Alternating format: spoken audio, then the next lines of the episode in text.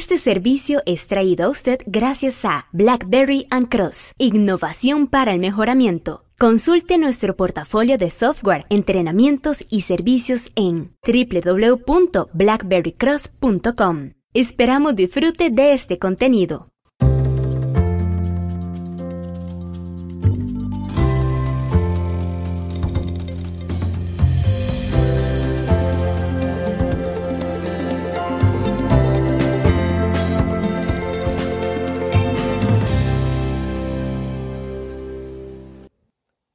Estadísticos de capacidad del proceso, CP y CPK, trabajando juntos.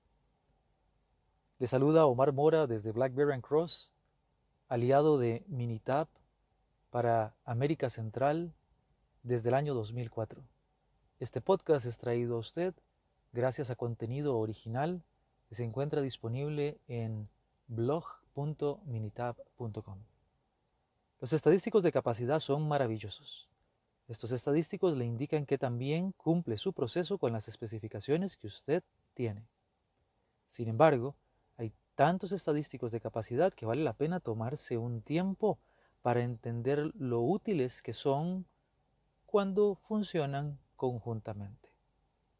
Dos estadísticos de capacidad que son difíciles de distinguir son el CP y el CPK. Sus nombres solo varían por una letra, una letra que, por cierto, realmente no explica nada acerca de la diferencia entre estos dos estadísticos. Definición de CP. La ecuación para el CP suele describirse como TI dividido entre TN. TI significa tolerancia de ingeniería, que es la anchura entre los límites de especificación. TN significa tolerancia natural, que es la anchura que debería contener casi todos los datos del proceso. Tradicionalmente TN es seis veces la desviación estándar. El CP suele describirse como la capacidad que el proceso podría alcanzar si estuviera centrado perfectamente entre los límites de especificación. Definición de CP. De CPK. La ecuación para el CPK es un tanto más complicada. Lo que hacemos es tomar el promedio, la media, restarle el límite de especificación inferior y dividirlo entre la mitad de la tolerancia natural.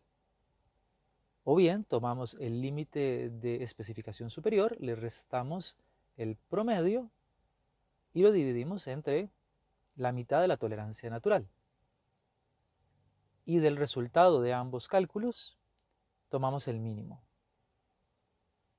El CPK suele describirse como la capacidad que alcanza el proceso independientemente de que la media esté centrada entre los límites de especificación.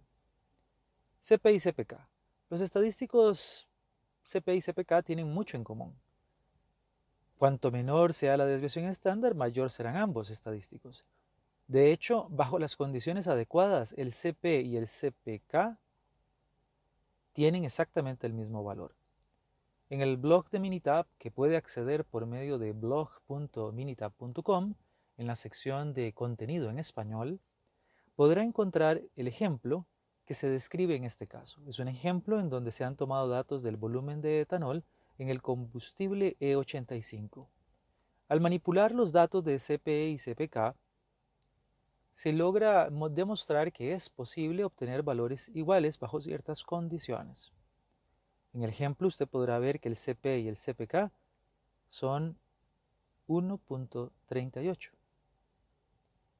Aquí los límites de especificación en este ejemplo son 68 y 83, que son los límites establecidos para el volumen de etanol en el combustible E85 en el año 2010. Al menos esto dentro de la referencia del autor para otra nación para otro país y no necesariamente aplica para su país.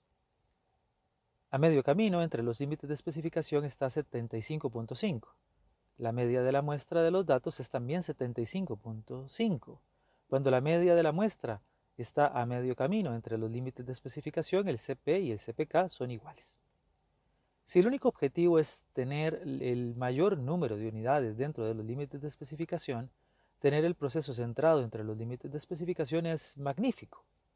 Sin embargo, para algunos productos, otros objetivos compiten con tener el mayor número de unidades dentro de los límites de especificación. En el caso de volumen de etanol, en el combustible 85, un alto contenido de etanol debería reducir el uso de combustibles no renovables y reducir ciertas emisiones. Además, la mayoría de las personas que compran combustible E85 piensan que están comprando combustible con volúmenes de etanol cercanos a 85. Los siguientes datos pueden ser accedidos de nuevo en el blog de Minitab, blog.minitab.com, y son del Laboratorio Nacional de Energía Renovable de los Estados Unidos de América, sobre el volumen de etanol en el E85, el combustible E85. El autor de este blog eliminó un valor atípico donde el proveedor minimizó el volumen de etanol para poder hacer el análisis. En este estudio usted notará que el CP es de 1.32 y el CPK de 0.44. La media de la muestra es aproximadamente 80,5. Esta media de alrededor de 5 unidades mayor que el punto medio de los límites de especificación.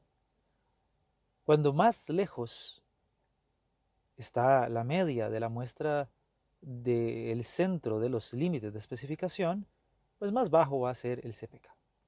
Además, cuanto más se aleje la media del punto medio de los límites de especificación, más diferencia habrá entre el CP y el CPK. Entonces, así es como funcionan el CP y el CPK juntos. Cuando los valores son similares, la media está cerca del punto medio de los límites de especificación, los valores tienden a ser muy parecidos. Cuando el CP es mayor que el CPK, la media está más cerca de uno de los límites de especificación. Una vez que eh, entienda el proceso, podrá tomar la decisión acertada acerca de cómo priorizar los esfuerzos de mejora. ¿Preparado para conocer más? Bueno, ahora que conoce sobre el CP y el CPK y cómo trabajan juntos, sepa que cuando eh, esto sucede, también calculamos un índice llamado P sub P o también calculamos el P Y bueno, tendríamos que explicar cómo funcionan el PPK o P PK y el CPK. Esperamos esta narración, este podcast le sea de utilidad y le invitamos a que visite el blog de Minitab, que es blog.minitab.com, o bien que permanezca en continuo proceso de exploración del blog de BlackBerry Cross, que es i4is.blackberrycross.com. Muchas gracias y hasta la próxima.